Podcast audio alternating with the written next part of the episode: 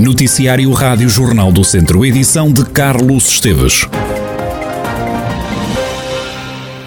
Dino de Santiago, Valete, Fanfarra Cáustica, Bruno Pernadas ou Paulo Barreto são alguns dos nomes que vão marcar presença em mais uma edição do Tom de Festa, o Festival de Músicas do Mundo, organizado pela Acerte em Tondela. O Tom de Festa comemora 30 anos, com uma edição inédita que vai já acontecer em quatro freguesias do Conselho durante quatro fins de semana. De 1 a 2 de julho em Mosteiro de Fráguas, 8 e 9 em Sanjemil, 15 e 16 em Tondela, nas instalações da Acerte, e nos dias 22 e 23 em Ferreiros do Dão. A ideia de levar o festival para fora de portas tem como objetivo devolver o festival às pessoas, como destacou o diretor artístico José Rui Martins. O tom de festa, o sair fora de portas, eh, é, no fundo, levar o tom de festa para os sítios eh, onde ele naturalmente já vivia, porque as pessoas deslocavam-se para a certo. Neste caso, é o acontecimento a deslocar-se às pessoas. Por outro lado, também sempre tentámos que o tom de festa, quando era feito só no novo ciclo, refletisse eh, a vida e as potencialidades das freguesias. Portanto, estamos muito felizes e, por outro lado, também trabalhamos com outras associações congêneres que connosco vão organizar e, portanto, vai ser uma organização única, não é a certo e as associações, mas sim uma organização única. O festival vai ainda ter uma particularidade nos locais escolhidos, à exceção da área urbana, é que têm todos uma zona ribeirinha e são considerados tesouros de bem-estar.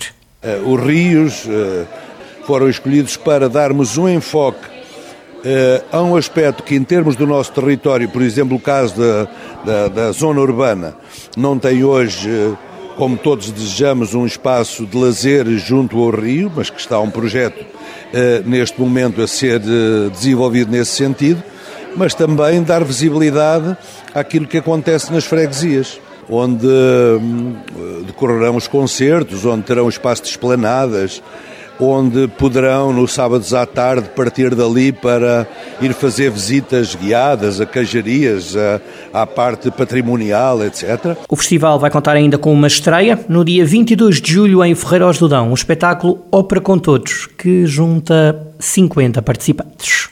Trata-se de uma coprodução que, no âmbito da rede de teatros e cineteatros portugueses, a ACERT está a fazer com a Casa Municipal da Cultura de Ceia, com o Cineteatro de Estarreja, com a Oficina Municipal de Cultura de Coimbra e que vai ter estreia uh, no Tom de Festa. Chama-se Ópera.com.todos e é um espetáculo que vai decorrer explorando as características paisagísticas da, uh, do Rio de Ferreiros, vai decorrer em todo o espaço envolvente, nas margens, na ponte, e é composto por 50 intérpretes, entre orquestra e cantores uh, e atores. Estes atores, uh, músicas, estes 50 criadores, são todos da região centro. Na apresentação deste festival marcou ainda a presença a Presidente da Câmara de Tondela, Carla Antunes Borges, destacou a importância do evento para o Conselho. Quando nos colocaram esta nova dinâmica de fazer um tom de festa fora de portas, nós não podemos deixar logo de aplaudir e de, logicamente, aceitar e dizer sim, senhora, vamos em frente, aceitamos este desafio. E é nessa lógica de, também de parceiros num desafio constante com a Acerte que nós hoje estamos aqui também para testemunhar este nosso compromisso com, com a Acerte, um compromisso redobrado. Também dizer que é importante nós também valorizarmos a cultura e a indústria cultural para aquilo que traz de dinamização económica às nossas comunidades. É, efetivamente, para nós, há certa e essa importância também, que é a dinamização do tecido económico do nosso município e também, acima de tudo, é a dinamização do nosso tecido económico para fora de portas. A CERT é, foi e será, certamente no futuro, um dos nossos principais embaixadores daquilo que é o nome de Tondela para fora de portas, daquilo que é a nossa marca como Tondela, como Conselho, a nossa marca cultural única. Também os presidentes de algumas freguesias marcaram presença. Aos jornalistas, o autarca de Ferreiros, Gilberto Oliveira, destacou a importância de descentralizar o evento. Isto é, é muito importante porque é, nós, nós somos eh, uma freguesia pequena e, e o Conselho normalmente tem tudo e, e é, é claro que esta iniciativa é bom, pronto, porque ficou a conhecer o bom que, que temos na, na, nossa freguesia, nomeadamente neste caso estamos a falar do Rio, como temos muito mais para ver. Eh, e pronto, e é, é de louvar esta iniciativa e estou contente e, e estou com alguma expectativa para, para, para que possamos estar lá todos nesse dia e que não haja nenhum contratempo como houve no ano passado. Alguns, ao longo dos quatro fins de semana da realização da iniciativa, além dos concertos, os participantes vão poder fazer visitas culturais e até outros espaços, como é o caso de uma queijaria. O proprietário Vicente Alves aplaudiu a ideia da organização em juntar cultura com práticas tão tradicionais como a agricultura. Aproveito para dar os parabéns pelo sentido que têm em, em harmonizar a cultura que, que nós conhecemos, no, que é que é isto com a cultura que é a nossa cultura também e neste caso também a agricultura, não é? Portanto, desde já dou os parabéns à, à organização por querer incluir isso, porque somos nós, tudo isto somos nós, não é? Portanto, e esta, esta sintonia que se faz entre todas as várias formas de cultura, acho que sim, é, está, acho que estamos, na minha opinião, estamos no, no caminho certo. A edição número 30 do Tom de Festa acontece já no dia 1 e 2 de julho em Mosteiro de Fráguas. A Federação Portuguesa de Futebol certificou 50 clubes do distrito como entidades formadoras, um número que deixa satisfeito o presidente da Associação de Futebol de Viseu. Para além de garantir um crescimento do número de entidades formadoras, José Carlos Lopes assegura que há ainda margem para este número ser melhorado.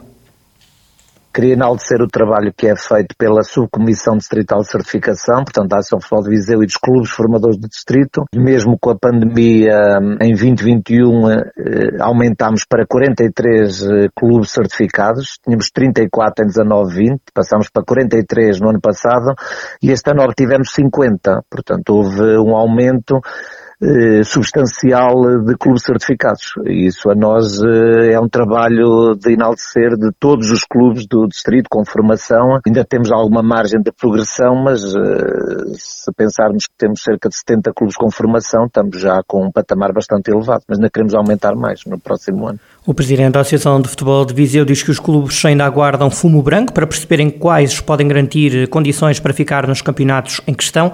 Ora, um deles é o Ferreira Daves. O presidente da Associação de Futebol de Viseu diz que se a Federação Portuguesa de Futebol mantiver a intenção de só manter nos campeonatos nacionais clubes certificados com três estrelas, então Ferreira Daves acabará por descer aos distritais. Pode, e é apenas um cenário, abrir-se o caminho do Campeonato de Portugal, outro clube que jogou a divisão de honra.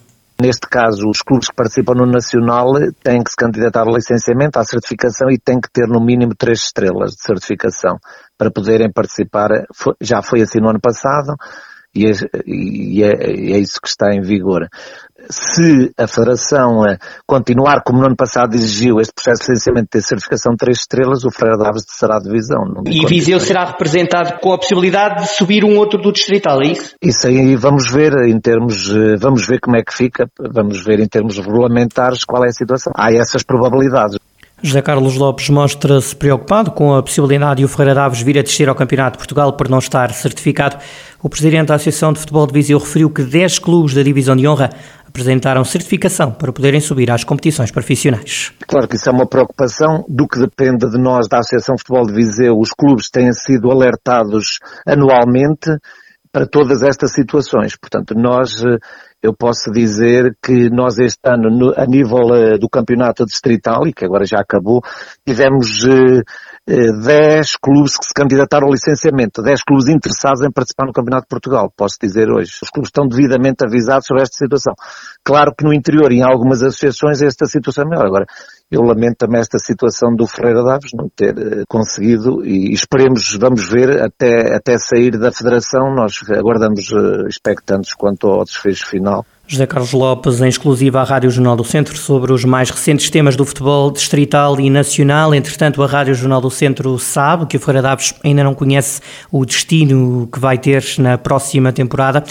Eh, de acordo com o que a Rádio Jornal do Centro conseguiu eh, apurar, o clube já deu entrada com três recursos junto da Federação Portuguesa de Futebol. O último no final do mês de maio. A decisão deverá ser conhecida até ao próximo dia 15. O Ferreira Daves garantiu a manutenção nos nacionais em campo, mas na Secretaria as coisas são bem diferentes, uma vez que atualmente o clube não cumpre todos os requisitos necessários. Um homem de 56 anos foi detido em Almacava, em Lamego, por agressão, ameaças e injúrias aos agentes da PSP. As autoridades foram chamadas ao local porque o homem estaria a criar distúrbios num bar. À chegada um dos agentes da PSP, o homem estava bastante alterado. Ao ser abordado, adotou uma postura agressiva e chegou mesmo a injuriar, ameaçar e agredir os agentes da autoridade. Acabou detido, tal como acabou detido um jovem de 18 anos em Viseu, que foi eh, apanhado a conduzir sem carta. Os condutores da Uber e da Bolt em Viseu pedem para os deixarem trabalhar e dizem estar cansados dos insultos que têm recebido por parte dos taxistas. A Rádio Jornal do Centro deu a conhecer na última segunda-feira esta situação e agora o advogado que representa cerca de 30 motoristas em Viseu, Pedro Madeira Pinho, apela às autoridades para que seja encontrada uma solução. O que se pede aqui é que se possa compatibilizar entre eles os sítios para poderem trabalhar. Ali na rodoviária, na, rodoviária, na estação de caminhonagem, não há alternativa de paragem. A alternativa era parar em frente onde param os autocarros. Se for permitido isso, obviamente que eles aceitam, ou lateralmente. Mas lateralmente temos o problema dos, dos autocarros e das manobras, só se houvesse ali alguma sinalização que lhes permitisse parar. E isto estamos a falar de parar segundos, para entrar alguém que chamou e para sair alguém que chamou que eles querem é isso, é ter um ponto de recolha. Se for mais 10 metros de um lado, menos 10 metros do outro, é completamente indiferente. Porque se pretende aqui, se o convívio for mais pacífico, parando 10 metros ao lado, sinalizem o local e parar-se a 10 metros ao lado. Bandeira Pinho, advogado que representa os motoristas da TBDE, que dizem estar cansados de serem insultados. Ora, vários taxistas contactados pela Rádio Jornal do Centro não quiseram gravar declarações, pedem apenas que seja cumprida a lei. Está marcada para esta noite em Viseu uma vigília pela vida, em causa a votação dos projetos de lei sobre a eutanásia, que acontece já amanhã, como explica Ângela Almeida, da Associação de Defesa e Apoio da Vida. Nós estamos novamente na rua porque entendemos que a votação da manhã, que vai ser, portanto, novamente votada a questão do, da morte a pedido, portanto, mais conhecido por eutanásia, ainda não houve discussão nem debate aprofundado, não sabemos o que é que o povo pensa realmente porque não houve auscultação. Ainda por cima, todos os organismos, eh, desde o Conselho Nacional de Ética para as Ciências da Vida, a Ordem dos Médicos, a Ordem dos Enfermeiros, a Ordem dos Advogados, têm todos uma posição contrária. Era fundamental, dado um tema tão fraturante como este, ser, eh, ser debatido de uma forma mais aprofundada. Portanto, entendemos que não há, não há, não há pressa para este projeto ser já aprovado. A vigília vai ser sobretudo silenciosa, mas haverá espaço para leitura de textos e momentos musicais. No fundo, é uma vigília, como a própria Pereira diz, é um momento de silêncio, um momento de reflexão. Isto é um grupo de cidadãos independentes que sejam a confessionais, sejam com alguma confissão religiosa, portanto, está aberta a toda, a toda a gente, que queira defender a vida na, na globalidade. Portanto, vamos ter momentos musicais simples, leitura de poemas. No fundo, o discurso aqui não é discursar por discursar, mas é levar-nos a refletir e perceber que esta não é a solução. Portanto, no fundo é isto que nós vamos fazer. Vai ser em frente à, à, à Câmara, na, na, Praça da República, uh, hoje às nove e um quarto, e, portanto, no fundo, é, é, é estarmos num momento de, de, unidade pela vida. Portanto, no fundo, o, objetivo, o grande objetivo é esse. Angela Almeida, da Associação de Defesa e Apoio à Vida, esta noite haverá vigília em frente à Câmara de Viseu, em causa a votação da lei da eutanásia prevista para esta quinta-feira no Parlamento. A Assembleia da República votará quatro projetos de lei sobre o assunto. Há sete meses, o Presidente da República optou pelo veto. Agora, PS e PSD já anunciaram liberdade de voto aos seus deputados. A Iniciativa Liberal, o Bloco de Esquerda, o PAN e o LIVRE vão votar a favor. Os projetos de lei sobre a eutanásia terão os votos contra do Chega e do Partido Comunista Português.